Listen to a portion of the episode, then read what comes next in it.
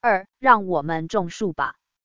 顶着这样的信念开头，沈老师与王老板就开始从台湾开始寻找，寻找如何种这个沉香树。因为起初连这个沉香是怎么来的都不晓得，所以就开始从各个有种沉香树的农家去做拜访访问。原来在以前就有人开始觉得这沉香很珍贵，所以大家都抢着去种沉香树。但其实不是种沉香树就会生成沉香，而是在这个天然的沉香树林中，经过风吹日晒、天打雷劈或者昆虫咬，那这个树受伤，就像我们的人受伤一样，人受伤不流血后会结痂，树会结香。但其实天然的树啊，不一定受伤了就会结香，也有可能恢复回去了。像我们人受伤了没有结疤。皮肤在吸收伤口回去，因此它天然环境必须要天时地利才能刚好产生结香。沉香就是树的天然的防御机制产生，那它产生了这个结痂，它才有可能产生独有的香味。而且在天然的树林中，它必须是倒下以及腐烂过后，才能在土里面或者在水里面取出沉香的部分，而且还要有人仔细的找。才能发现到真正的沉香，所以在天然里面是非常非常的稀有。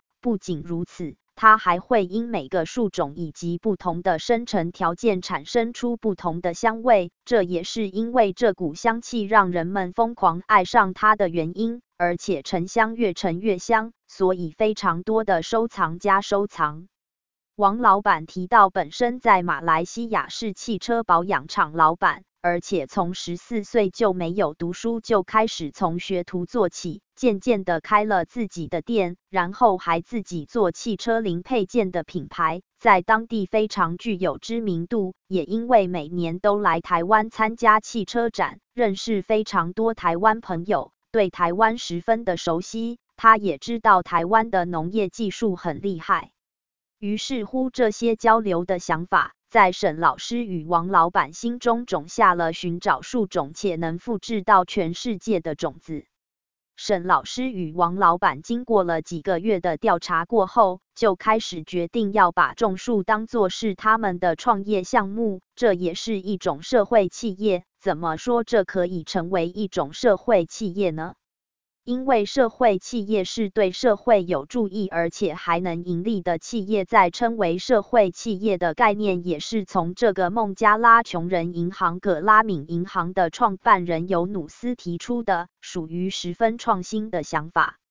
让许多传统银行纷纷向葛拉敏银行学习，也渐渐带动大家纳入环境、社会及公司治理 （ESG），因此朝向社会企业发展。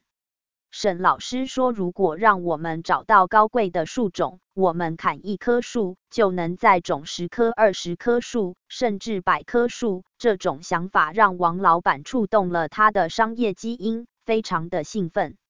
如果能找到合适的树种，就如同找到可复制的产品，再搭上合适的商业模式，在沈老师及王老板的人脉加持下，简直是如虎添翼。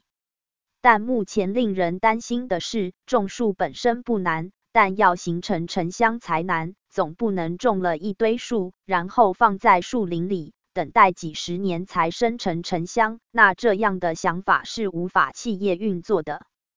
当中也曾经试过不同的高贵树种，例如牛樟芝及樟树，但因为这两种树只能在台湾生长。将种子运到马来西亚种植就种不起来，农业还真的是有地区天气气候限制，这些过程让沈老师与王老板十分挫败，不能复制只在台湾，这样也是不行的。